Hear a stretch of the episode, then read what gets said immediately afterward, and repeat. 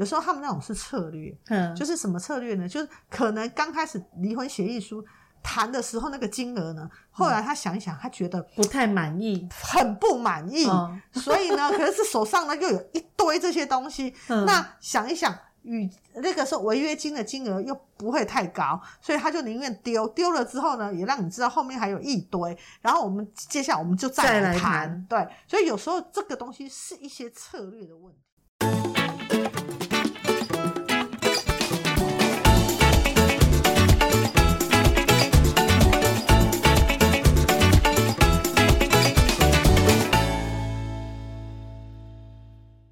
嗨，大家好，我是大影子，欢迎大家收听赛底拉律法。我们今天在我旁边的是梦玲律师，梦玲律师今天要跟我们一起法律拉迪赛。好，我们每次都在拉迪赛，我们自从常常在拉渣男，嗯，哦、我可是我今天想要跟你拉一个已经拖了半年的一对明星的婚姻。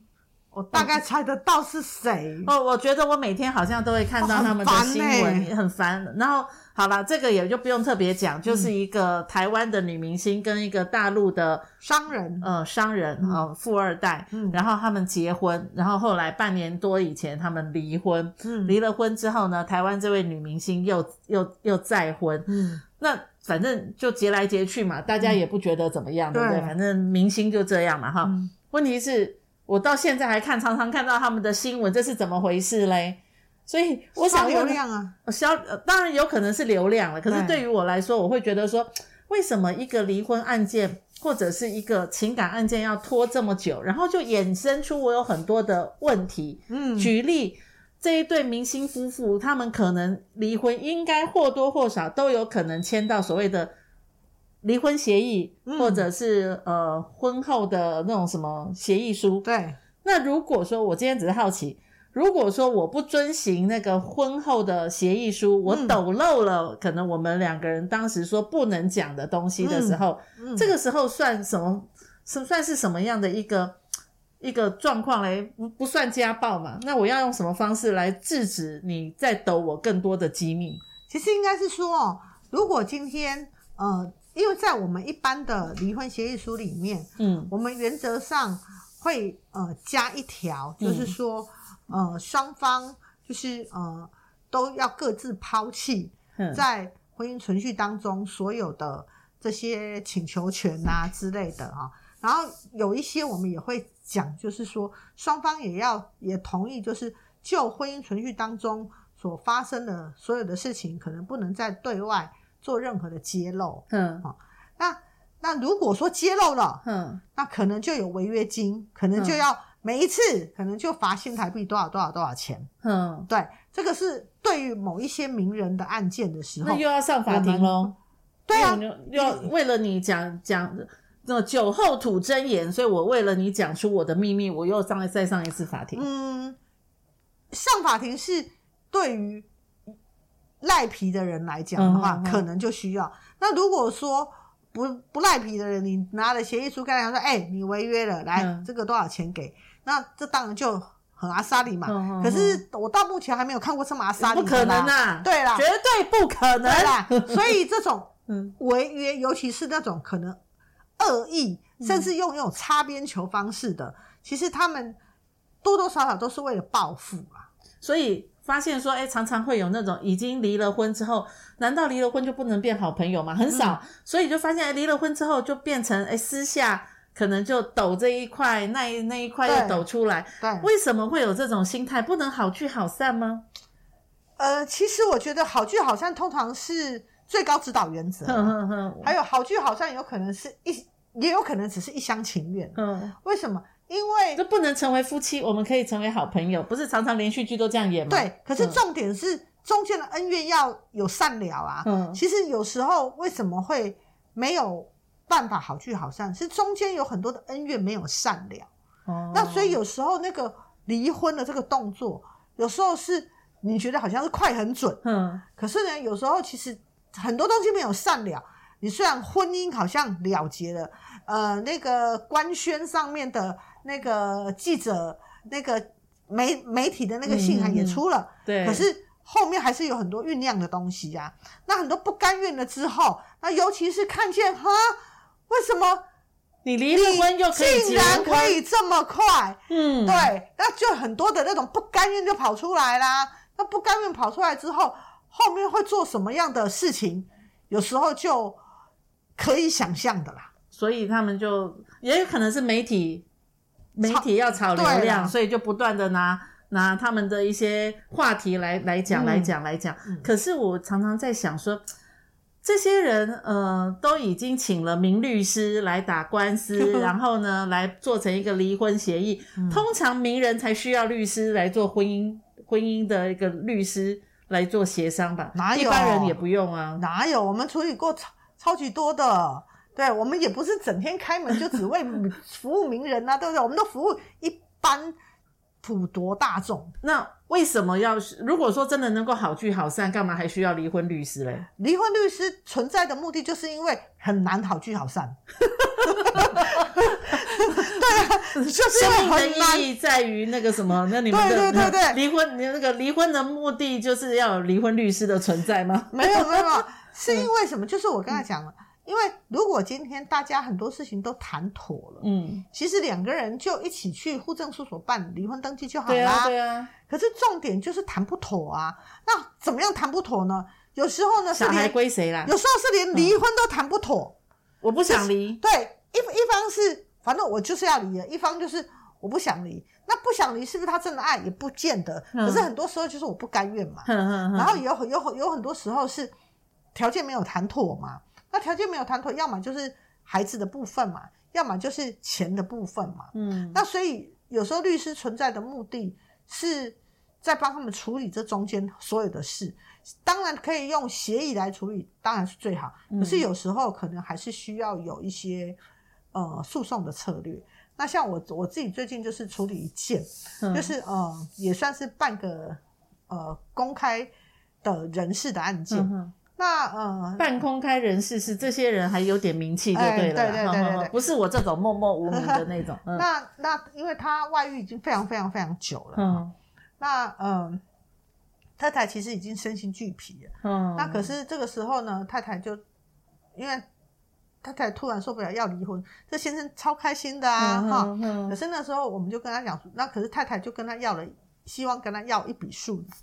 的赔偿对吗？我的人生有一半都陪在你身边嘛。可是那个先生就说不要啊。嗯。然后他先生他他甚至他就讲一句话，就是你你不配拿我这些钱呐、啊。哦。对。然后那所以后来他就来找我们律师。是。然后后来我们我们就给了他一些策略，跟他讲要怎么样去处理，不要把离婚这件事情当你现在的一个主要的诉求，是反而要走其他的路线。嗯。那我们就在。法律的一个呃合理的范畴之内，去帮他设计整个的一个处理方向，结果后来可能有打中先生的痛处，是，然后先生现在愿意呃给一个几乎完全是我们要求的数字的钱哦，然后而这一些就是我们这种 敢跳的律师存在的。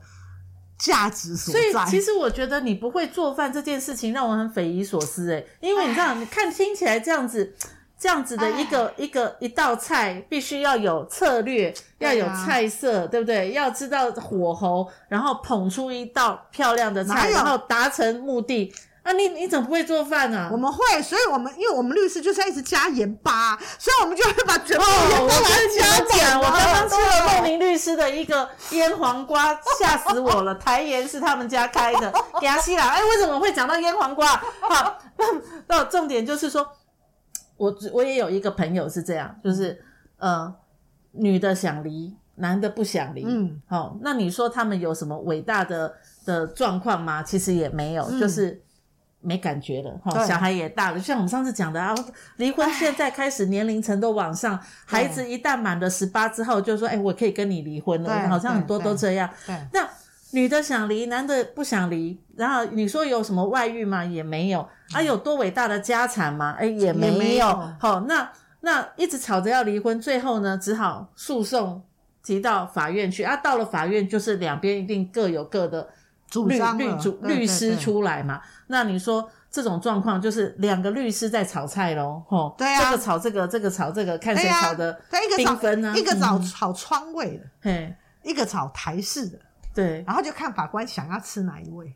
哦，所以其实如果是这样的话，其实你们，我想问的是，如果一个律师身为一个律师法官呐、啊，嗯、呃，律师律是离婚律师啦，哈、嗯，那你现在这个案件在在这个假律假法官的里面，嗯，你们会不会先行做一些这个假法官的嗜好调查，然后呢对症下药？我觉得这个是，哎，这个会不会太隐私？不，不能，不会啊，这个本来就是一个必要做的。嗯、其实一个已经像我们自己在做，呃，当家事律师已经二三十十年，其实。呃，以台北三个法院来讲的那些家事法庭的法官，其实我们都已经寥落指掌，也不敢讲寥落指掌。可是你一定会有某程度的知悉的嘛。那知悉的时候，你一定会知道说，例如说这个法官开庭，他就是很强势，所以呢，你你开庭就不要跟他硬杠。嗯嗯那有一些法官的开庭呢，他他就是呃很。对于动之以情的东西，他就特别的买单。嗯，那有些法官呢，他就是那种很巨细靡遗。你数字如果哪一块钱没有算出来，他可能他就可以开庭的时候把你光这个东西，他就把你定到哦，定到那个那个时间到二十分钟以上。所以当你开始知道每个法官他不同的那个特性的时候，其实你开庭的时候的很多技巧，或者是你案件的铺陈，你就会去。呃，不能讲投其所好，可是你一定会是照着他的逻辑去想这个案件的问题。诶，那你会不会，你有没有一种经验，就是当你的案子然后分配到这个法官的时候，嗯、然后你就心里就透懂啊？有有这种感，有这种案子过吗？就是、有啊，哦，派给他哦，我我的案子透懂啊，有啊有啊有有，哎呦，哦，这样子鸡皮疙瘩都起来了，感觉上很很很有那个，就是你你大概会知道说。呃，这个法官他在类似案件里面，他的呃逻辑是什么？嗯，然后他的判断的点会是什么？嗯，对。那这种东西其实有时候真的是需要经验。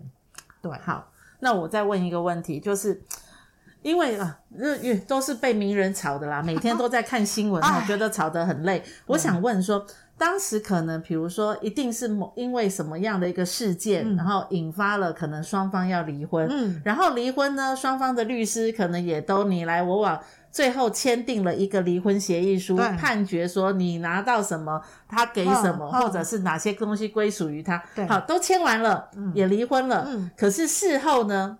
哦，不管是男方或女方，其中一方开始爆料，嗯、因为是名人嘛，哈、嗯，大家也喜欢看、喜欢听嘛，要不然干嘛一个新闻要炒半年？然后呢，开始丢一点点，再丢一点点，嗯、每天都为读者，哈、嗯，就是好像说，哎，我我就是告诉你们这些内幕，这些内幕，姑且不论是不是男方或女方丢的，也有可能是媒体追的，这个时候。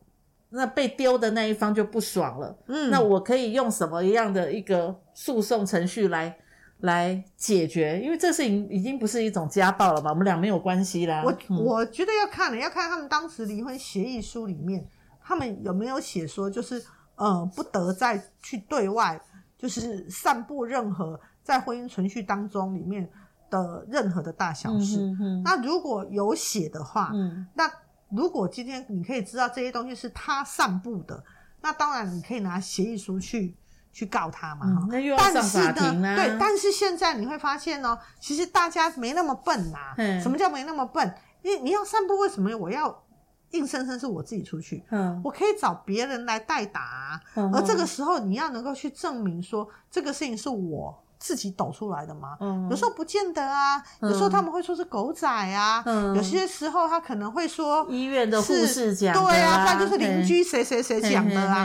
所以这个东西有时候呃抖出来之后，其实最困难的有时候不是告，而是那个证据的收集、佐佐证。对，但是有时候呢，我们不会演的是，所以我们常常会觉得，为什么名人才需要律师的原因，就是在这里，因为反正你有东西嘛。所以才会有抖这些东西出来，才会需要用到律师啊。没有，其实感觉上是这样。其实，呃，一般人需要为什么？因为大家都以为，大家都用连续剧的剧情在想所有的离婚，其实连续剧演的很好看，啊。对，可是重点是连续剧里面很多有时候那些逻辑其实太省略，所以导致于很多人在打官司如果他自己去处理的时候，他以为他的婚姻的诉讼也会像连续剧一样这么顺利，嗯嗯，后来发现根本不可能。为什么？因为他连要主张什么都不知道。然后就我们刚刚不在讲说炒菜要给法官吃吗？对对对。如果这个法官他根本是不敢吃，他口味清淡的，就你拼命给他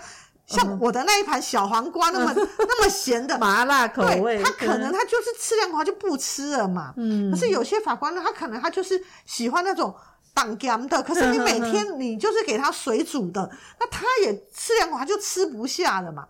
所以你有时候律师的存在，除了法律上面给一些分析，呃，整个案件的定调策略之外，有时候其实在诉讼流程里面会有很多经验的一个指导，而这一些就会对你整个案件往胜诉的路，应该都是会有帮助的。了解。那再问一个问题，就是一般人啊，他像像我们在走到离婚的案件，嗯，可是我们之前有做有录过一个，就是。婚前协议，嗯，对不对？好，那我今天在结婚前，嗯、不管男的有钱，女的有钱，嗯，anyway 不管，嗯，我们做了一个婚前协议，对。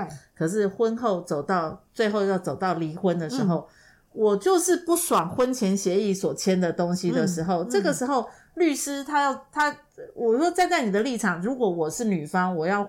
我有了一份婚前协议，可是婚前协议有些条规可能不是利于我，嗯，可是我婚后要离婚，嗯，我就想要去否决这些婚前协议的时候，嗯，这些白纸黑字，你你会要就在律师的立场会怎么去劝我这个当事人呢？就算了，嗯，因为你前面有签过。应该是说，婚前协议其实概念很笼统，嗯，要看你婚前协议里面的每一个字怎么安排的。婚前协议算有法律的依据吗？有，有，但是。婚呃婚前协议，它跟离婚协议书跟任何契约书都一样，它只是一个 title 名称。嗯，你里面你要怎么约定，那那那个就是凭功力了。嗯，所以有时候有有一些协议书，你会发现它虽然每个字都是中文字，可是它拼出来的时候是漏洞百出。然后那这个时候，其实违约的一方搞不好有很多可以钻漏洞的时候。所以说，任何的包含婚前协议一样，到我们律师这边来，我们律师一定是先看。看这中间有没有什么对当事人不利的，不利有没有什么可以解套的，嗯、然后有没有什么可以用其他的方式来来，不管是防堵也好，或者是呃设停损也好，嗯，而这一些其实也回到就是这个律师他呃处理上面他有没有这样的经验值可以来处理啦。诶，那我问你一个问题，嗯、你有没有在处理所谓的离婚案件的时候啊？嗯、那通常都需要当事人能够据实以告嘛，因为你他对你越诚实，嗯、你才能真正深入到案件的里面。嗯、会不会有那种就是，其实这是我心里的一个秘密，我没有告诉人任何人，嗯、所以我连我的律师我都是说谎言。很正常啊。以至于你在法院当中会不会突然被问到，就是哇，完了哑口无言？很正常啊，我们常说。律师当事人大概顶多跟我们讲百分之六十的真相嘛，嗯，跟医生不一样，医生是他为了要医你的病，你你你虽然去看那个什么肠胃科，你可能会连从头到脚，你所有的事情都会跟医生讲，对。对，因为我要保命嘛，对、嗯、啊，律师不一样，嗯，律师的部分呢，有时候我们还要靠经验去挖。保密防律师这种概念，对，然后我们要去挖，并且我们要让当事人知道，说我跟你是站在同一条船上，嗯，所以我知道越多，我才能够帮你挡，呃，所以慢慢的这种呃给当事人的信任之后，当事人他才会愿意把很多事情告诉你。可是如果到最后还是有有一些暗扛出来的，嗯，结果在法庭上被被揭露的时候，这个时候该怎么处理？嗯，你就。这个不回过头来好好的瞪那个当事人一下。呃，我在刚当新律师的时候会，嗯、可是我觉得到现在为止这么有经验的，嗯、其实呃有时候我们都会设先把一些情境模拟好，嗯，然后我我啦，我我都会跟当事人用聊天的部分，就会知道他到底还有没有故事没有告诉我。所以其实你大概都会知道一下，他可能没有讲完全，对，对不对？然后我呢，都会一再的去强调，就是我跟你是站在同一艘船上，你现在不告诉我，万一到时候法庭的时候我才知道的话，很多事情我们就很难再继续打下去哦。那通常当事人他会愿意把他的心房打开。对，嗯、所以这一点真的也也也必须要坦诚面对，坦诚以告。对，对你们来说才掌握更有多更大的力气。没错。好，好啦，一般人也是需要离婚律师的。是啊。好，但是我们都很希望说不要用到离婚律师，因为每一个家庭都希望能够走到圆圆满满嘛。对。所以呢，我们希望，我希望啊，哈，我不要再看到那些拖白的百戏拖棚。对对对，反正。